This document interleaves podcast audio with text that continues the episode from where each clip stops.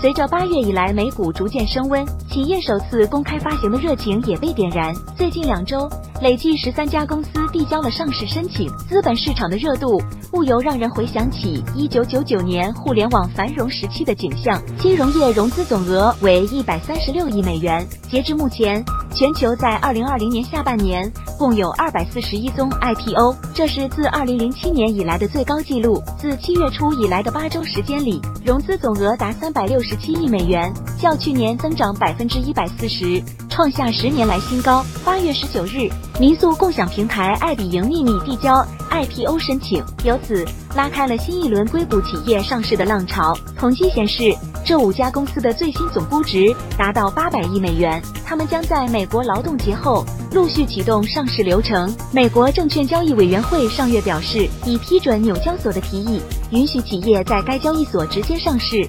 并发行新股以筹集资金，此举对纽交所来说是一个重大突破。该交易所一直在推动为企业提供其他的筹资方式，提供与传统 IPO 不同的选择。在直接上市中，公司在证券交易所挂牌交易股票，但不像 IPO 那样。